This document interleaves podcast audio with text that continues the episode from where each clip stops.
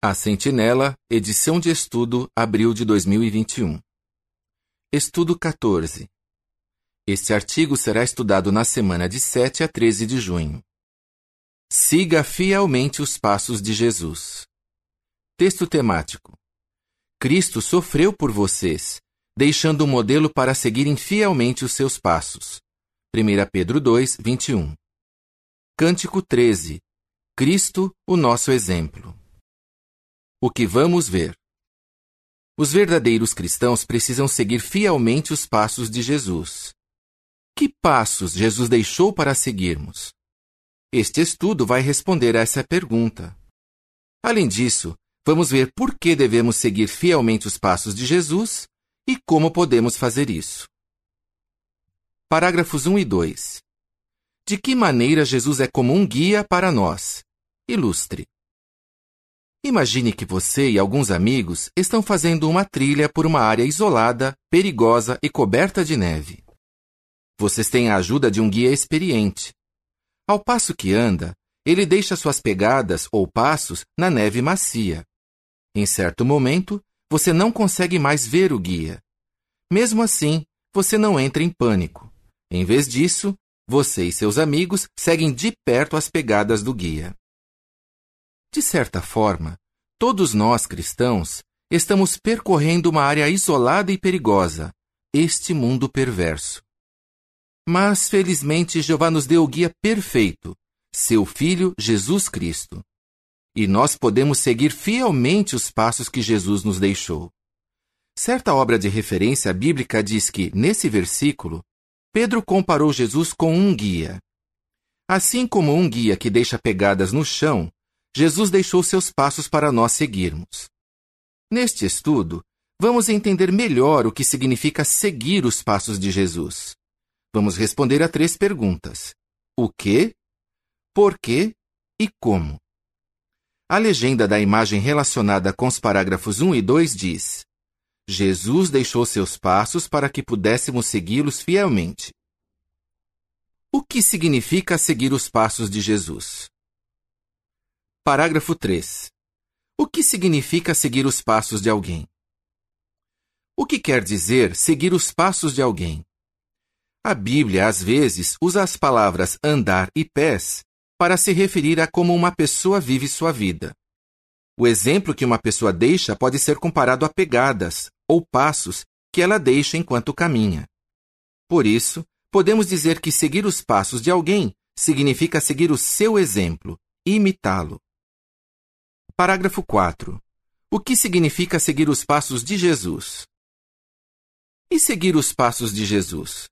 O que isso significa? Em poucas palavras, significa imitar o exemplo dele.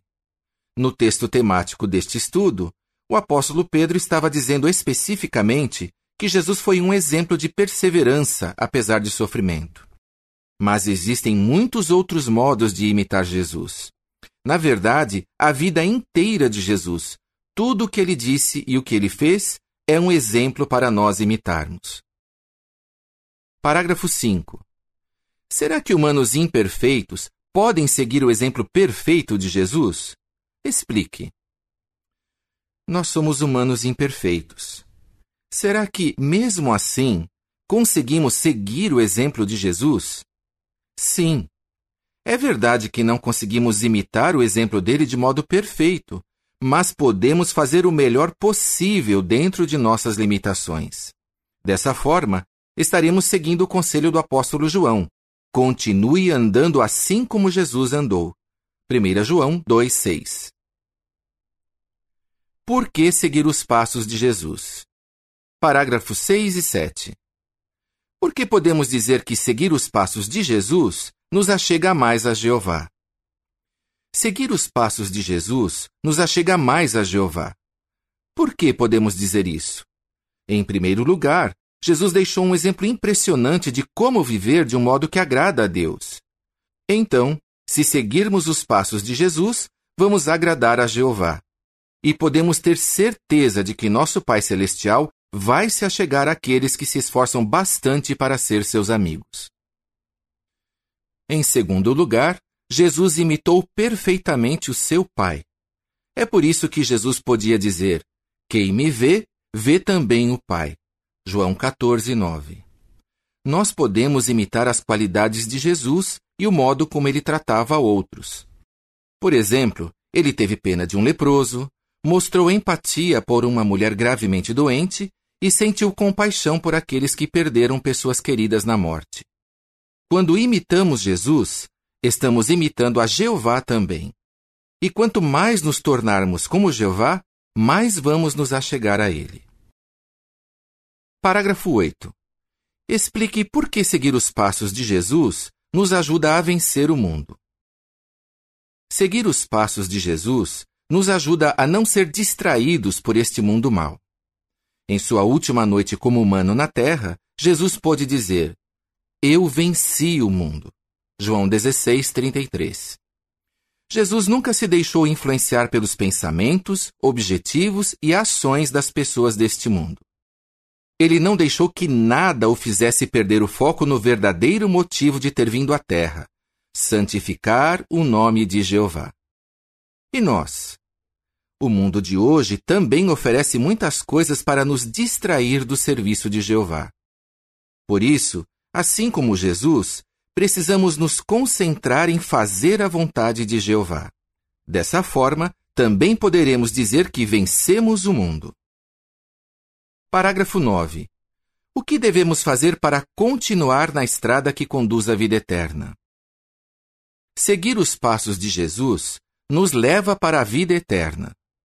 Quando um jovem rico perguntou como ganhar a vida eterna, Jesus respondeu: Venha ser meu seguidor. Mateus 19, 16 a 21. Ao conversar com judeus que não acreditavam que ele era o Cristo, Jesus disse: Minhas ovelhas me seguem eu lhes dou vida eterna. João 10, 24 a 29. E quando conversou com Nicodemos, um membro do Sinédrio, Jesus disse que todo aquele que nele exercesse fé teria vida eterna. João 3,16. Como mostramos que exercemos fé em Jesus? Por colocar em prática o que ele ensinou e imitar o seu exemplo. Se fizermos isso, continuaremos na estrada que conduz à vida eterna. Como podemos seguir fielmente os passos de Jesus? Parágrafo 10. O que devemos fazer para conhecer melhor a Jesus?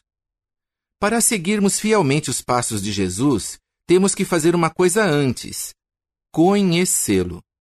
João 17,3 diz: Isto significa vida eterna, que conheçam a Ti, o único Deus verdadeiro, e aquele que Tu enviaste, Jesus Cristo. Conhecer Jesus é um processo contínuo. Temos que saber cada vez mais sobre ele, suas qualidades, seu modo de pensar e os padrões que ele segue.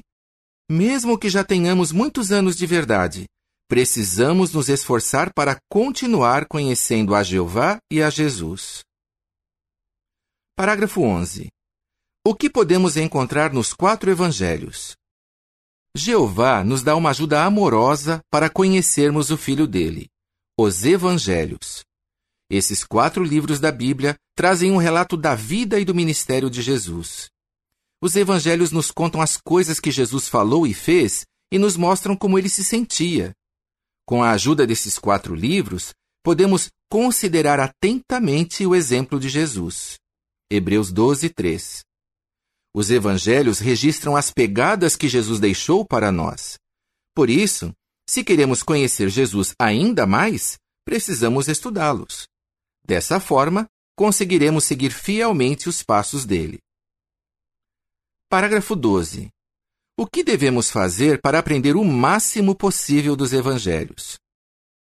Para aprendermos o máximo possível dos evangelhos, devemos fazer mais do que apenas lê-los precisamos tirar tempo para estudá-los com cuidado e para meditar profundamente neles. Vamos ver duas sugestões que podem nos ajudar a meditar nos evangelhos e a pôr em prática o que lemos neles. Parágrafo 13. Como você pode dar vida aos evangelhos? Primeiro, dê vida aos evangelhos. Use sua imaginação. Tente ver, ouvir e sentir o que estava acontecendo.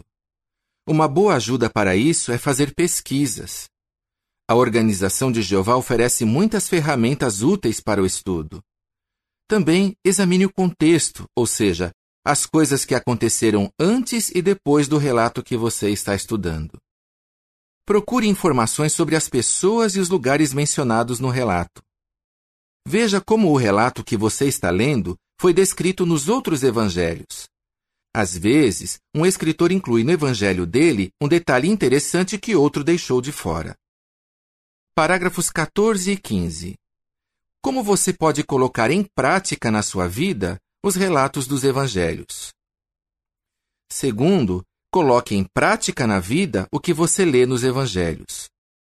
Depois de estudar com cuidado um relato dos evangelhos, pergunte-se: Existe algo que esse evangelho me ensina que eu posso aplicar na minha vida?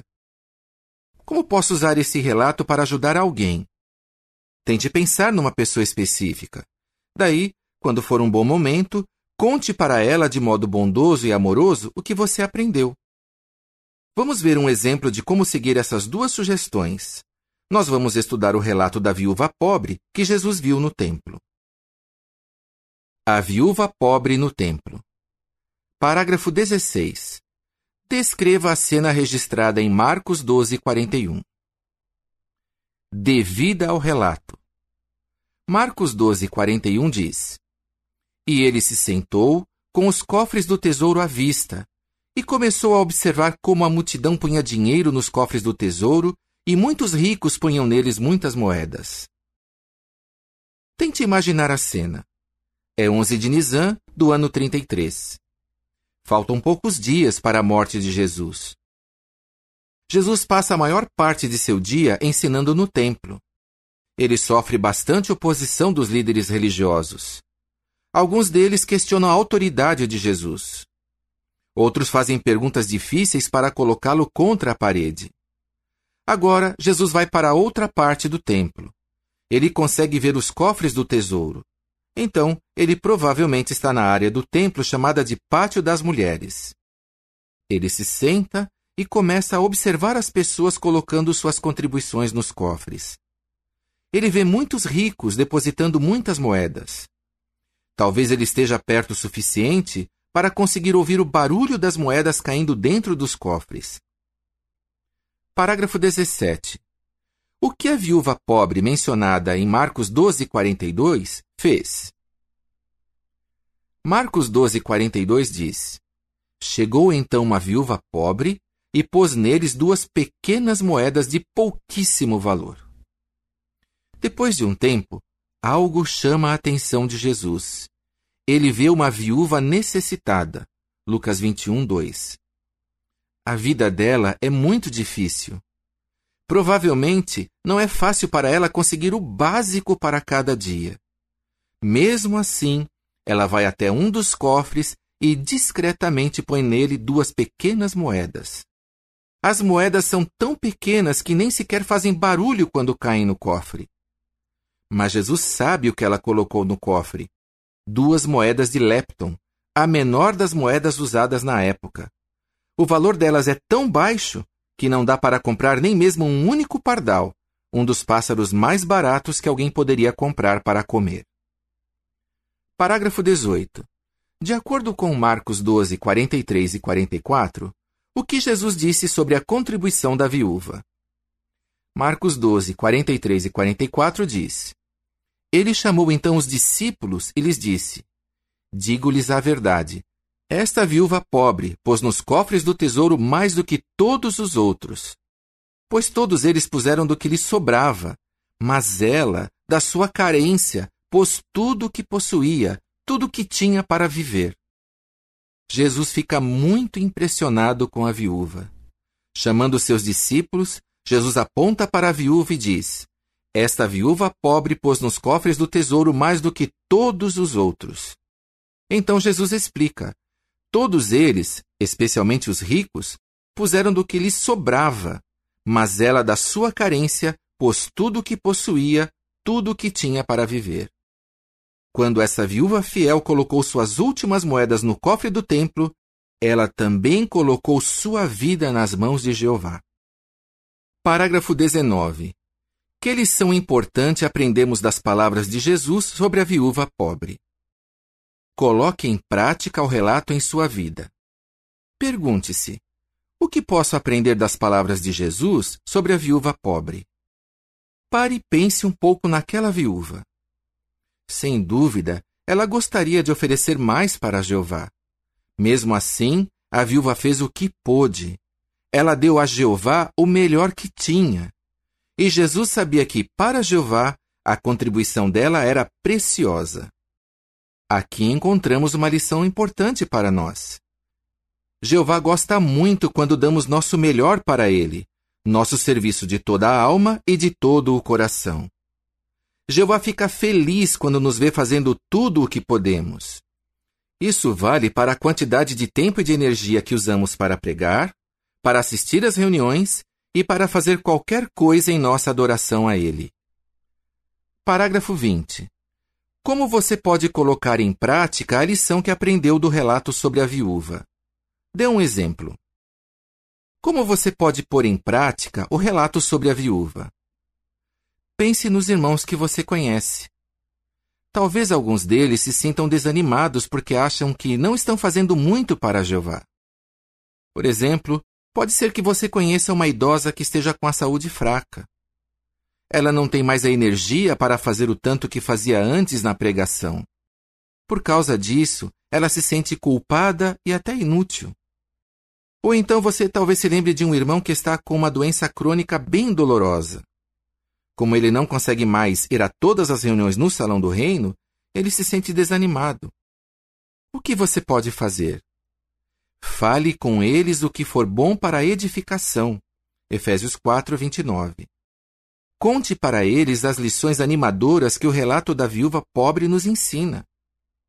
Dessa forma, você vai ajudá-los a ter certeza de que Jeová fica feliz quando damos nosso melhor, mesmo que nosso melhor não pareça muito. Quando você elogia os irmãos por darem seu melhor a Jeová, você mostra que segue fielmente os passos de Jesus. A seguir, uma descrição das imagens relacionadas com os parágrafos 19 e 20. Depois de meditar no que Jesus disse sobre a viúva pobre, uma irmã elogia uma idosa que dá seu melhor a Jeová. A legenda da imagem diz: Assim como Jesus, elogie os irmãos que estão dando a Jeová o seu melhor. Parágrafo 21. O que você está decidido a fazer? Que bom que os evangelhos nos dão tantos detalhes sobre a vida de Jesus. Eles nos ajudam a imitá-lo, a seguir fielmente os passos dele. O que acha de aproveitar seu estudo pessoal ou sua adoração em família para se concentrar nos evangelhos? Não se esqueça de que, para aproveitar ao máximo o estudo dos evangelhos, você precisa dar vida aos relatos e colocá-los em prática. Mas não basta apenas imitar o que Jesus fez. Precisamos também escutar o que ele disse. No próximo estudo, vamos ver o que podemos aprender das últimas palavras de Jesus como humano na Terra. Qual é a sua resposta? O que significa seguir os passos de Jesus? Por que devemos seguir os passos de Jesus? O que devemos fazer para aproveitar ao máximo o estudo dos Evangelhos? Cântico 15 Louve o Filho de Jeová. Fim do artigo.